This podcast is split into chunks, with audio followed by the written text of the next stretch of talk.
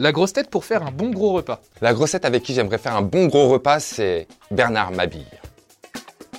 La grosse tête que tu voudrais voir plus souvent dans l'émission. Ziz du panier, elle est très sympathique. euh, C'est une, euh, c'est quelqu'un d'adorable. C'est quelqu'un que j'aime beaucoup. Tu veux te faire un petit ciné le dimanche soir, quelle grosse tête emmènes-tu? Je dois être honnête, je vais jamais au cinéma. Je regarde le cinéma chez moi. Je préfère attendre 2-3 mois, mais euh, le cinéma, non.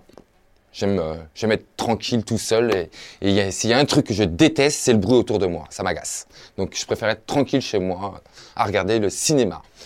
Sinon, j'inviterai à peu près tout le monde. J'ai pas de.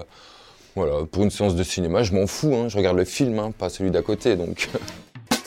Qui aimerais-tu voir arriver aux grosses têtes? C'est Patrick Timsit. C'est quelqu'un que j'ai pu côtoyer, que j'aime beaucoup et qui est surtout très très drôle.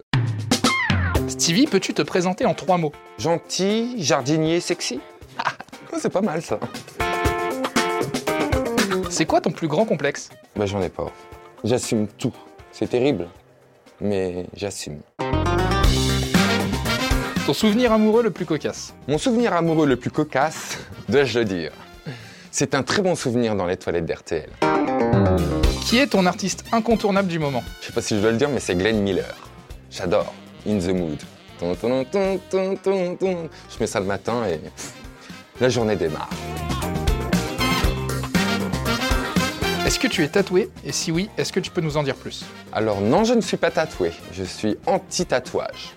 Parce qu'après, en vieillissant, ça retombe. La rose est fan. Enfin, vous voyez, euh, il suffit que vous grossissez un peu. euh. Non, non, non, pas de tatouage.